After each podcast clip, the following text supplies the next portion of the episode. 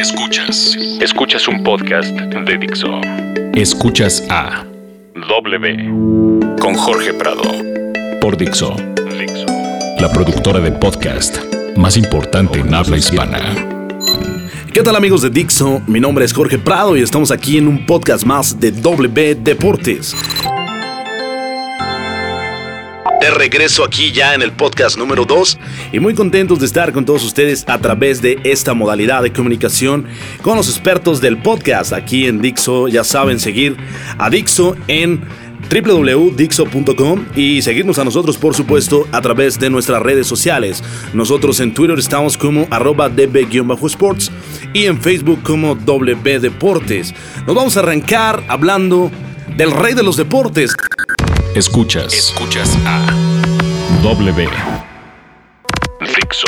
Sobre la gran actuación que ha tenido Adrián González, el titán, este ícono de los Dodgers y uno de los grandes peloteros mexicanos, ya considerado como eh, uno de los peloteros más grandes que ha dado este, este país y que está brillante allá en la gran carpa, este titán que el día de hoy precisamente volvió a conectar otro home run y ya sigue aumentando su récord de carreras producidas con los Dodgers de Los Ángeles. Vaya actuación y vaya orgullo de un pelotero mexicano. Eh, además, eh, yo quiero comentarles que los Dodgers de Los Ángeles han tenido, además del Toro Valenzuela, actualmente tienen al Titán.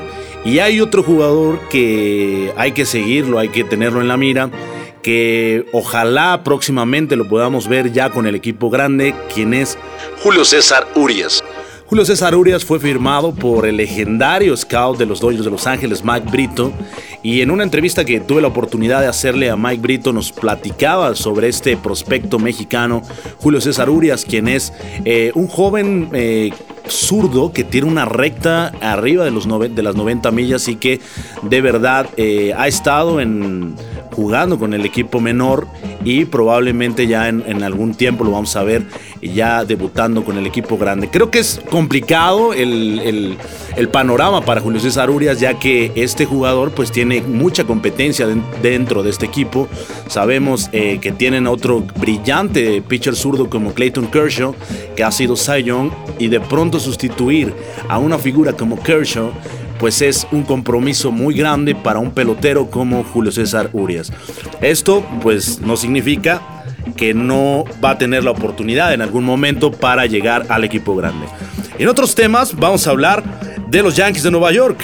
No sé si recuerdan aquel cuarteto fantástico de la época de finales de los 90, principios del año 2000, estos cuatro fantásticos que fueron nombrados eh, quien llevaron, eh, comandados por aquel legendario manager de los, de los New York Yankees, Joe Torre. Eh, con estos grandes peloteros, esta camada que el último de ellos se retiró precisamente en la temporada pasada, quien es el capitán Derek Jeter, era el cuarteto estelarizado por Petit, Andy Petit, otro de los grandes pitchers del equipo de los Yankees, Mariano Rivera, este relevista famosísimo que también se retirara hace dos temporadas, y por supuesto el catcher Jorge Posada. Estos cuatro fantásticos eh, pues le dieron pues muchas satisfacciones al equipo de los Yankees y a todos los aficionados de este equipo que probablemente es una de las franquicias más importantes del béisbol de grandes ligas. Y bueno, hablando precisamente de esta época, de este equipo, pues hay un jugador que fue una pieza fundamental en la ofensiva, también en la defensiva del equipo de los Yankees, quien era Bernie Williams. No sé si recuerdan aquel jardinero central del equipo de los Yankees en esta, en esta época brillante de los bombarderos del Bronx. Eh, pues se retira este, este viernes, esta semana se retira en un emotivo homenaje allá en el Yankee Stadium, en un partido que tendrán eh, los Yankees de Nueva York contra los Mets, eh, donde por fin Bernie Williams se va a retirar oficialmente él tuvo su último juego en grandes ligas en el año 2006. Eh, este jugador, quien ha estado en las boletas para ingresar al Salón de la Fama, pues probablemente lo vamos a ver ya inmortalizado a partir de mayo. Eh, lo anunciaron así las autoridades del equipo de los Yankees el 24 de mayo en el Yankee Stadium. Habrá un logo relacionado con el número 51 de Bernie Williams. Este número 51 va a estar en esta emotiva ceremonia eh, donde por supuesto estarán grandes personalidades, además del gerente de los Yankees, Brian Cashman, además el asistente Jen Afterman, quienes estarán develando esta placa importante de Bernie Williams. Y tal vez ustedes se van a preguntar quién era Bernie Williams. ¿Quién es este gran jugador que brillara con los Yankees en la época de los 90? Pues les voy a hablar un poquito de Bernie Williams. Él fue cuatro veces ganador de la Serie Mundial, cinco veces fue convocado al Juego de las Estrellas, fue ganador cuatro veces del guante de oro, nada más y nada menos. O sea, Bernie Williams era gran bateador, pero también era brillante con el guante. Eh, además es líder de todos los tiempos con el equipo de los Yankees, con la mayor cantidad de palos de vuelta entera en una postemporada con 22 home runs, así nada más como lo escuchan, y con 80 carreras producidas. Además es el jardinero estelar, el jardinero central estelar del equipo de los Yankees, que vestía la camiseta número 51. Williams jugó su carrera durante 16 años en las grandes ligas desde 1991 hasta el 2006 con un porcentaje de bateo de por vida de 297, nada más y nada menos para este gran jugador. Además, eh, Bernie Williams eh, se echó a la bolsa nada más y nada menos de que 2.076 juegos a lo largo de su carrera. Eh, en la historia de la, de la, franquicia de los Yankees, este Boricua está como tercero en dobles con 449, quinto en mayor cantidad de hits con 2.336. Sexto en partidos jugados, sexto en anotadas con 1366 y séptimo en home runs con 287. Estos son los números de un gran jugador como Bernie Williams, quien eh, pues tal vez no está eh, dentro de estos cuatro fantásticos, pero yo considero que él fue una de las piezas fundamentales para que, por supuesto, estos cuatro fantásticos brillaran en esta época dorada de los Yankees que el año pasado vieron retirarse al último de estos cuatro fantásticos, quien era el legendario capitán, el número 2, inmortalizado ya, Derek Jeter. Eh, además, pues quisiera comentar que este año está con la madera brillante Alex Rodríguez. Hay que seguir la campaña de Alex Rodríguez porque en el regreso después, lo comentábamos la semana pasada, después de haber estado fuera durante una campaña por el tema del consumo de sustancias prohibidas, específicamente esteroides, pues está brillante ya con el equipo de los Yankees. Y Bernie Williams, hablando de este boricua, fue un jugador que estuvo limpio de escándalos, fue un jugador que tuvo una carrera limpia y que dentro de esta camada noventera donde hubo escándalos por el tema del consumo de sustancias prohibidas, pues Bernie Williams salió ileso y por eso ha estado ya en dos ocasiones en las boletas para ser inmortalizado en Cooperstown allá, la ciudad de los inmortales en el Salón de la Fama. Y próximamente estoy seguro que este gran jugador boricua va a estar en este lugar también donde están los mejores, así nada más y nada menos. Eh, en otros temas de las ligas mayores, pues quiero hablarles sobre, eh, ya les platicaba también del tema de Adrián González, que está brillante con la madera. Eh, quiero platicarles también un tema que sigue ahí, que sigue dando que hablar el tema de Josh Hamilton, quien recayera en el consumo de drogas y que parece ser que va a regresar ya con el equipo de Anaheim.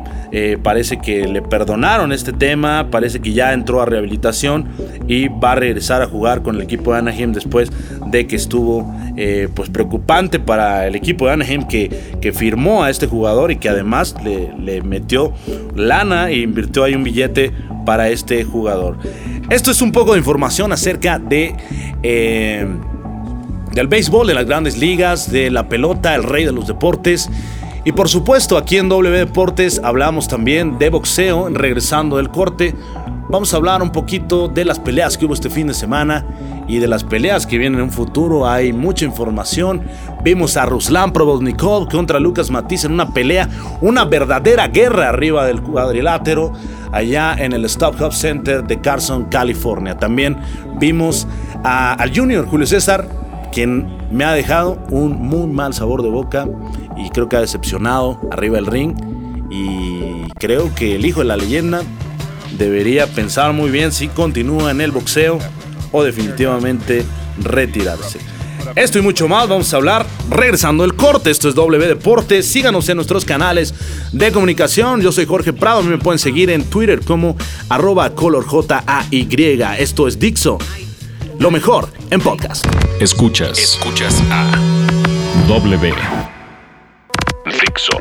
Y ahora sí vamos a hablar del arte de Fistiana, el boxeo. Este deporte que ha dado a México grandes satisfacciones. México se coloca como el segundo país en el mundo con más campeones después de los Estados Unidos. Y este fin de semana un peleador mexicano ha caído. Y no es cualquier peleador porque es el hijo de la leyenda, la leyenda Julio César Chávez, su hijo Julio César Chávez Jr., que eh, tuvo una muy mala pelea contra un peleador polaco apellidado Fonfara. Eh, todos se preguntarán, ¿y quién es Fonfara? de dónde salió este peleador polaco y por qué ha derrotado al Junior. Yo vi a un Julio César Chávez fuera de condición, fuera de ritmo, eh, con poca velocidad y por obvias razones, muy poca potencia en los puños. Creo que para subirte al ring, para ser boxeador, el, boxeo en, específico es un deporte cruel, es un deporte que te exige, eh, alguna vez platicando con, con amigos, colegas de amantes del boxeo, me decía eh, algo, algo curioso, un dato, ¿no? Me platicaba que la mayoría de los boxeadores, platicamos, todos salen de situaciones de pobreza, eh, situación económica donde buscan una salida a través de, este deporte que es el boxeo. Eh, se han dado muchos peleadores de los barrios como en Tepito donde se practica mucho este deporte y ellos de pronto brincan de la nada al estrellato y se vuelven millonarios. Eh, luchan, entrenan día, día a día para poder comer. Y lo más curioso es que cuando ya tienen la plata en la mano, cuando ya ganan bien, pues tampoco pueden comer. ¿Y a qué me refiero? Porque tienen que cuidar su alimentación, no pueden subir, deben de ser súper disciplinados y estrictos con su alimentación. Julio César Chávez Jr. precisamente fue a pelear con Fonfara en la categoría de los semipesados cuando esta en realidad pues no es su división.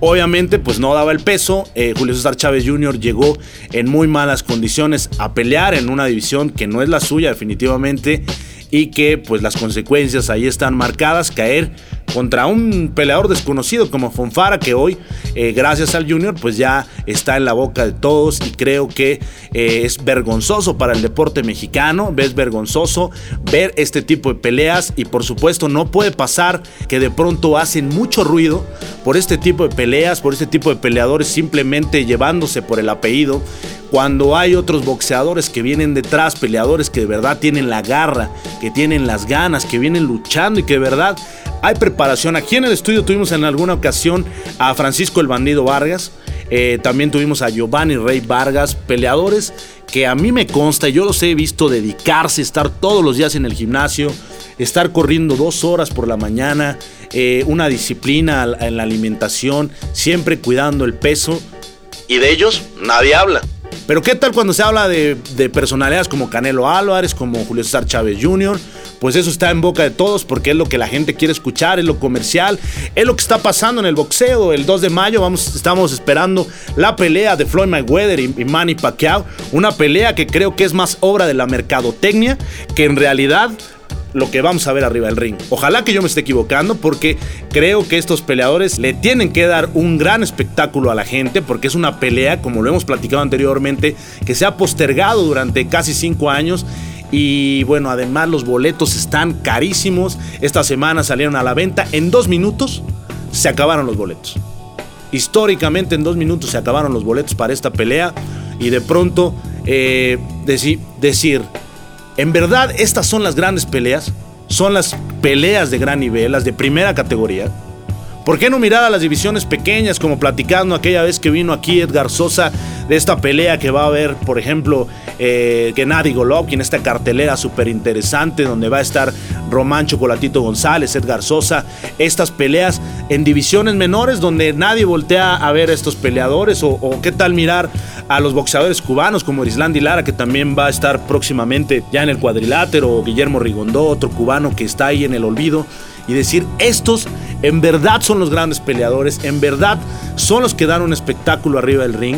Y no lo que vimos este fin de semana con el Junior, que de verdad es vergonzoso para el deporte mexicano, porque si en algo ha brillado en México, pues es en el boxeo. Y de pronto ver que está pasando por, no sé si llamarle una crisis de campeones, una crisis de peleadores o una crisis televisiva o, de periodística, porque se han encargado de inflar estos peleadores, son los medios de comunicación. Quien ha inflado a Canelo Álvarez, quien ha inflado a Julio César Chávez Jr., son los medios de comunicación. Hemos creado boxeadores a base de mercadotecnia, de periodismo eh, sin fundamentos, de periodismo sin fondo, que lo único que genera es un engaño, una, algo ficticio, porque el boxeo no es eso. El boxeo es pasión, es garra. Alguna vez hablando con Ultiminio Ramos, este legendario eh, boxeador cubano de la época de Mantequilla Nápoles, eh, me platicaba y me decía que eh, en, en aquellos tiempos ellos subían al cuadrilátero aunque no les pagaran. Subían a darlo todo y subían a rajársela, como dicen, por, por pasión, por, por, por este sentimiento. Y lo vimos este fin de semana. ¿Qué tal esta pelea entre el argentino Lucas Matiz y Ruslan Probovnikov? Esas son verdaderas peleas, verdaderas guerras. Vimos a dos peleadores yendo con un boxeo frontal y no paraban de tirarse golpes desde el round 1 hasta el round 12. Una pelea que al día de hoy sigo pensando que debieron los jueces darle el empate a ambos peleadores. Fue una verdadera batalla que creo que queda eh, en la historia y yo la pondría ya en la lista como las mejores peleas de este año. Hay que ver qué pasa porque vienen también otras peleas muy interesantes en los próximos días. Eh, abril y mayo, pues es momento de boxeo, momento de hablar de este deporte porque pues creo que este 2 de mayo, además de que vamos a ver la pelea de Floyd Mayweather y Manny Pacquiao, vamos a ver el inicio de una nueva época en este deporte. ¿A qué me refiero con esto? En muchos años hemos visto peleas eh, a lo largo de la historia, peleas que han eh, generado este alboroto, este ruido, como la del 2 de mayo, recordar aquella entre George Foreman y Mohamed Ali, una pelea que generó mucha controversia porque George Foreman tuvo que salir de los Estados Unidos a pelear a Zaire con Mohamed Ali, una pelea que pues todo el mundo ponía como favorito a Foreman y Mohamed Ali eh, se echó todo el tiempo para atrás a las cuerdas y con un golpe eh, pudo definir esta pelea, dejando en la lona a George Foreman. Una pelea que también llamaron en su momento la pelea del siglo, como esta de Manny Pacquiao y Floyd Mayweather. Otra de las grandes peleas, recordar aquella de Julio César Chávez con el Macho Camacho, o qué tal Julio César Chávez contra Mendrick Taylor, peleas realmente importantes, realmente eh, de nivel. Eh, ya lo platicaba la semana pasada, aquella de Manos de Piedra Durán con Sugar Ray Leonard. Peleas donde se, se entregaba la pasión y la garra y que cuando los mejores peleaban con los mejores hoy, eh, desafortunadamente hemos visto que tardó mucho tiempo para que estos dos peleadores se enfrentaran y se subieran al cuadrilátero. Pero es importante lo que vamos a ver. El inicio y el final de una generación de peleadores, porque Floyd Mayweather y Manny Pacquiao pues prácticamente están de salida. Tal vez eh, Floyd Mayweather 1 y Floyd Mayweather 2, la revancha. Y por qué no hablar de una trilogía de esta pelea. Eh, pero en realidad la nueva época son estos peleadores que vienen empujando. Hay nombres importantes que están ahí, ya lo decía hace un momento, Román Chocolatito González, Pedro Guevara, Carlos el Príncipe Cuadras, Leo Santa Cruz, eh, Gennady Golovkin, todos estos grandes peleadores que vienen empujando a estas grandes figuras, la nueva época del boxeo, una época donde eh, a los ojos de la gente pues puede ser muy importante porque el boxeo en los últimos años ha quedado poquito rezagado por otros deportes desde el surgimiento de las artes marciales mixtas pues el boxeo de pronto ha bajado en audiencia, pero este tipo de peleas hacen de nuevo que vuelva a surgir la pasión, que después de este 2 de mayo regresen a escuchar boxeo, a ver boxeo y a vivir boxeo. Esto es la información que traemos esta semana aquí en el podcast de W. Y por supuesto la próxima semana vamos a continuar hablando de lo que más nos gusta, el béisbol y el boxeo, dos deportes que en lo personal a mí me apasionan y espero que a todos ustedes también. Por supuesto, agradecer a la gente de Dixo y a todos ustedes, eh, agradecer por supuesto que nos manden sus comentarios a través de nuestras redes sociales, en nuestros canales de comunicación, en Twitter, les recuerdo arroba db-sports, en Facebook como W Deportes. Esto ha sido todo por hoy, nos vemos la siguiente semana en el podcast número 3. No se pierdan la programación de Dixo porque aquí, de verdad, es una nueva manera de comunicar y los expertos del podcast solamente aquí en Dixo.com. Dixo presentó W con Jorge Prado